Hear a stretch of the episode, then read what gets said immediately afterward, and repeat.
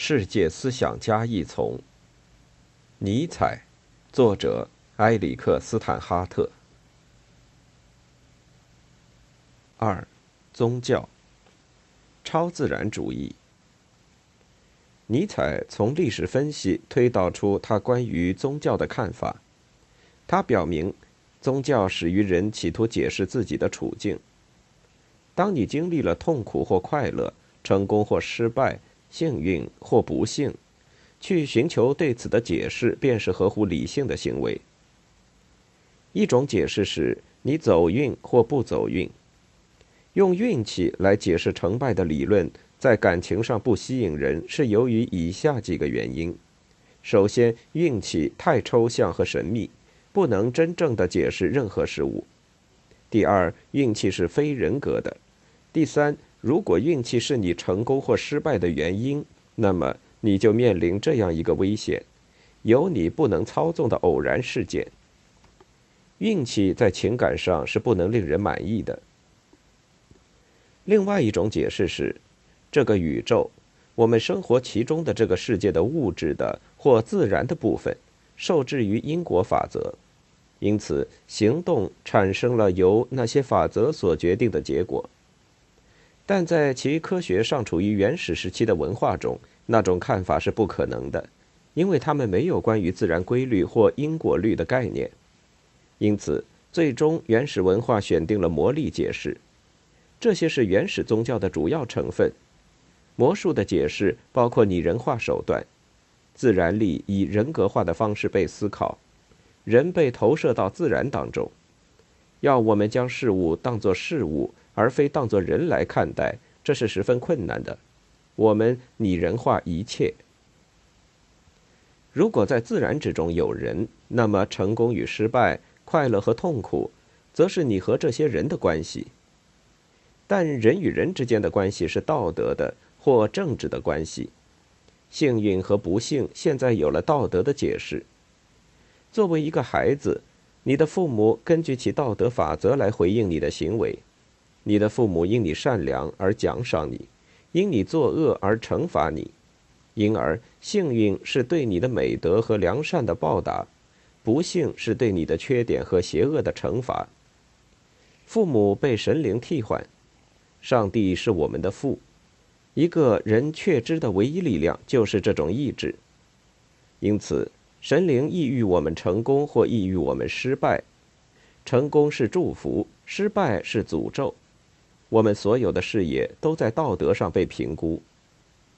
当然，幸运与不幸不是用完全专横的方式来分配的。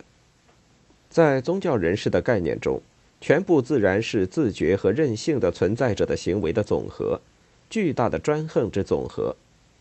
但为了避免这一点成为反对一个人的宗教解释的证据，一个人说神灵的意图对于人是无法理解的。这亦在孩子对父母的关系中有其根源。孩子当然不理解父母实行赏罚的缘由，正因如此，我们不能理解神灵的缘由。魔力超自然主义提出了一个在可见的、可触摸的自然宇宙背后的神灵世界。我们和那个神灵的世界的关系，颇似我们和梦幻世界的关系。当我们入睡时，我们就进入那个梦幻世界。在这个梦幻世界之中，事物魔术般的发生，不存在着法则。我们具有附着魔力的魔幻身体。尼采宣布，原始人类把梦幻世界误作为另一个现实。野蛮原初文化时代的人相信，在梦中，他正在获得对第二个真实世界的认识。这儿是一切形而上学的源头。没有梦，一个人本无机会把这个世界分裂为两个。灵与肉被分开，亦与最古老的梦的观念相联系。同样的，灵魂生命的假设，从而一切对神灵的信仰的起源，皆与最古老的梦的观念相联系。因此，神灵界是通过与梦幻世界相类比而发展起来的。梦界和神灵界是为专断的力量所统治的不合规律的世界。我们并不比我们理解我们的梦那样更理解自然。梦界亦是一死界，死去类似于入睡，因此，也许当我们死掉，我们就完全进入了灵界，并且清楚地看见在那里所发生的事物。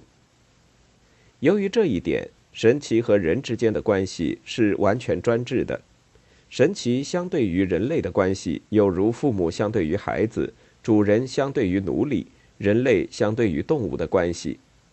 但既然神奇是人，那么一个人就可以谋略性的对待他们。我们能够试图用贿赂或礼物及献祭，或用祈求及祷告来赢得他们的恩惠。一切都诉诸人的行为来得到解释，正如丈夫打他们的妻子，父母虐待他们的孩子。也许因此，神奇们惩罚那些他们所爱者。如果一个人尽管已经献了祭，却仍经受不幸，那么也许是因为这个人献祭献错了神，或者因为其他某位神的嫉妒，或者因为神奇们正处于战争。从这点来说，所有道德上的关系皆是友与敌的关系。道德超自然主义为了解释人类的幸与不幸，魔力超自然主义发明了一个位于自然界背后的人格化的超人的神奇世界，一个由灵性之人、有心智和意愿者构成的超自然的世界。在文明发展的过程中，灵变成了神奇。神奇变成了上帝。对尼采而言，这正是在古代希腊和罗马所发生的。在更为野蛮的时代，神奇的意志是纯然情感的，神奇是无法律的。但随着社会变得比较守法，神奇专横的情感意志因而亦为一种神圣的道德法规所代替。这个神圣的道德法规有某种一贯性。它是一个合理的规则，但这个规则仅仅是约定性的。神奇或灵有一套法律系统，在这个系统之中，人在一个神的法庭中受审，并被罚或赏。但这个神的法律系统仍然是个权谋系统，在其中，神奇能被说服，可以做交易。也许神奇可以用一座新寺庙或一次祭祀收买。多神论比一神论更肯定生命。当希腊罗马的多神论让位给犹太基督教的一神论时，诸神的多元道德规则转为上帝的绝对道德诫命，像劝说开放的弹性的道德变成了无弹性的规定，一种道德完美的标准，一切人类活动皆以这个标准被衡量。死后，因为我们完美的达到了衡量标准。我们将受到赏赐，又因为我们没有达到衡量标准，我们将受到惩罚。因为这个神圣的道德法则是善的标准，这个超自然的世界，这个由无肉体的灵魂构成的脱离肉体的世界，被授予一切肯定的价值。禁欲主义的超自然主义，既然超自然界被赋予了一切肯定的价值，并且。既然原始的逻辑用互相对立的成对的术语来思考，自然界就被剥夺了一切肯定的价值，只有否定的价值遗留在自然界之上。原始逻辑错误地推理到，相对立的事物必然彼此排列一起，并且肯定者不能从否定者生发出来。例如，毕达哥拉斯主义者提出了一张十对对立者组成的表：良善、邪恶。男性、女性、光明、黑暗、左右，诸如此类。因而，宗教的头脑如此推理道：自然的和超自然的是互相对立的，善与恶是相对立的。如果超自然是善的，那么自然就一定是恶的。自然的世界缺乏一切善，它是邪恶、错误、虚幻、丑陋的世界。超自然界则是良善、正确、真实、美丽的世界，尘世是一种中间地带，悬在良善的天堂和邪恶的地狱之间，因而尘世甚至不是邪恶的，它就是无价值的。禁欲主义是对超自然界的爱加上对自然的世界的恨，禁欲主义恨恶尘世，恨恶身体，恨恶生命，恨恶性。但既然禁欲主义者是生活在尘世的、有身体并有性欲的人类，那么禁欲主义就是一种自我厌恶、自我仇恨、自我否定。禁欲主义者是不积极的，禁欲主义者将他们的行动转向内心来反抗他们自己，因而他们是消极的。禁欲主义者是不能够使他们自己摆脱自我厌恶、摆脱对尘世和对一切活物的仇恨的人，是加尽可能多的痛苦于他们自己，在痛苦之中得到快乐的人。也许那是他们所知道的唯一一种快乐。禁欲主义是一种不结果实的受虐狂。宗教的超自然主义和禁欲主义，尼采不仇恨宗教，他仇恨宗教的超自然主义和禁欲主义。超自然主义宣布另一个世界是不自然的，另一个世界是反自然的。禁欲主义则补充说，一切价值存在于另一个世界，因而自然的世界没有价值，它是无价值的。尼采不认为禁欲主义的超自然主义是全然否定性的，它是来自世界内部的关于世界和在世界之中的人类生活的透视。尽管他假装从客观外部的观点来看待世界，他实际上是来自内部的观点。没有任何内部性的透视是绝对否定性的，因为如果任何透视是绝对否定性的，他就反驳了他自身。甚至在禁欲主义的超自然主义之中。尼采也发现了某种肯定的东西，他是精神上病态的人或文明，或者在自我毁灭的过程中，或者在恢复的过程中所采用的透视。禁欲主义的超自然主义的确反驳了他自身，或者通过自杀，或者通过康复。反对基督教。尼采认为，超自然主义和禁欲主义在基督教中最深刻的走到了一起。尼采认识到基督教有某些肯定的效果，但他认为基督教总体说来是否定性的。他没有向正在经受痛苦的人们提供有效的解决方法，却提供了天堂的麻醉性幻象。基督教是否定性的，主要是因为他否认了在这个世界之中的生命的真实、现实和良善，在物质宇宙之中的实际的尘世上。反而，他肯定了超自然的灵或灵魂世界的存在与价值。灵界被否定性的界定为非自然的和反自然的，像自然的被倒置的镜像或摄影底片一样。基督教试图说服人们仇恨自然、尘世、身体，通过坚决主张灵界是真实的、现实的和良善的世界，而此事是错误的、虚幻的和邪恶的。一切当中最糟的是，基督教在灵界中建立了天堂和地狱之间的对立，结果是我们害怕地狱而期望天堂。结果，我们落到了此事中教士真实的社会和政治控制中。基督教可能是幻想，但当人们以基督教信仰行动时，他们真实的行动则有真实的结果。基督徒相信世界将终结于善与恶之间的启示录所预示的。毁灭城市的战役，在沙漠中的岩洞内等候启示录所预示的毁灭的基督徒是绝对愚蠢的。一个信仰天启并且控制着足够毁灭尘世间一切生命的核武器的基督教国家是危险的。基督与基督教，令人惊讶的是，尼采对基督持有十分肯定的态度。他认为基督教歪曲了基督自己的教训。基督过去否定的是什么？就是今天被称为基督教的每一样东西。耶稣讲道反对的恰恰是教会，并且他教他的门徒为反对教会而战斗。基督徒从未将耶稣规定他们去做的行动付诸实践。基督教的错误在于，他不做基督命令的应当被做的所有那些事情。尼采把耶稣看作一种类型的革命者。一个神圣的无政府主义者，他试图推翻犹太教教士制度。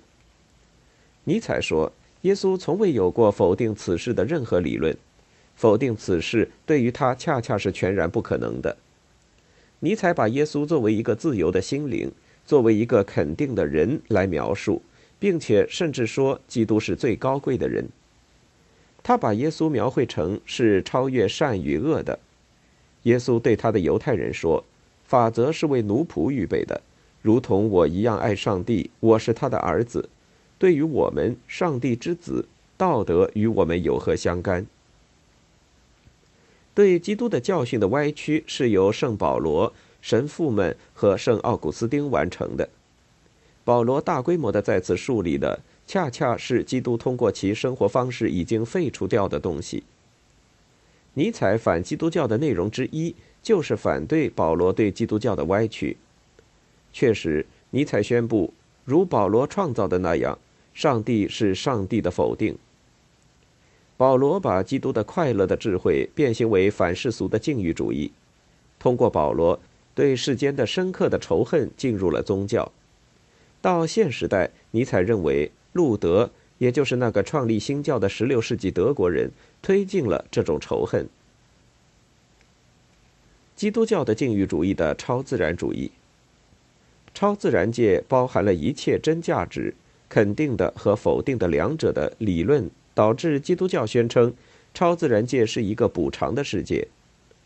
上帝的公正补偿了基督徒在尘世所受的一切不公正，而根据超自然主义，一切不幸皆是不公正。基督徒在尘世经受的不幸只是表面的，他们是幻象，但很快上帝将真正的报答和真正的惩罚。不能在尘世获得成功，基督徒将在天堂受到报答。不能在尘世得以报仇，基督徒将在天堂得到补偿性的报酬。尼采引用了特塔里安的一段话，在这段话中，特塔里安描绘在天堂里，眼看着过去迫害他们的罗马人在地狱中受折磨，基督徒将有着虐待狂似的快乐。特塔里安的邪恶的残忍是极显著的，尼采强调了基督教复仇心重的这一方面。他认为它是仇恨的宗教，而不是爱的宗教。根据基督教，把我们束缚于这个世界的一切事物都是邪恶的，尤其是性。性使我们不是去爱某个只存在于幻想之中的神奇，而是去爱人，并且不是去爱他们的灵魂，而是去爱他们的肉体。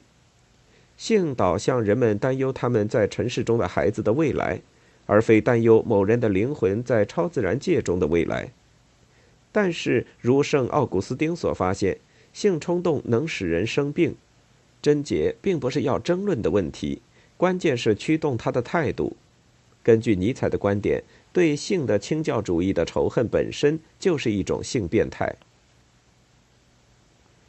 哲学的禁欲主义的超自然主义，如同他因为禁欲主义而指责基督教一样。尼采亦指责哲学，心灵的禁欲主义的败坏始于巴门尼德。他说一切变化都是幻象。苏格拉底延续了这种败坏，苏格拉底也败坏了柏拉图。所有古代思想家中，只有赫拉克里特保持了清白。古代最极端的禁欲主义哲学家之一是罗马思想家普罗提诺。普罗提诺的作品结集在一本叫做《九章集》的书中。根据普罗提诺，肉体中的生命本身就是一种罪恶，灵魂由于和肉体混合而成为邪恶。对于我们尘世的肉体，我们所采取的态度，应当和园丁对一棵植物的腐败部分中的蛆虫所采取的态度一样。今生的生活和尘世的事物是一种飞翔的下坠、失败和无力。既然尘世的肉体生活是邪恶的，我们的目标就是逃离此世。既然邪恶是此世，并且逃离邪恶是灵魂的计划，我们就必须逃离此世。我们的目标是把我们从被异己所包围的今生，一种在尘世的事物之中不能获得快乐的生活中解放出来。就尼采而言，这样的禁欲主义绝对是疾病，远非在精神上是好的，它在精神上是坏的。禁欲主义是一种病。它是人类的精神的疾病。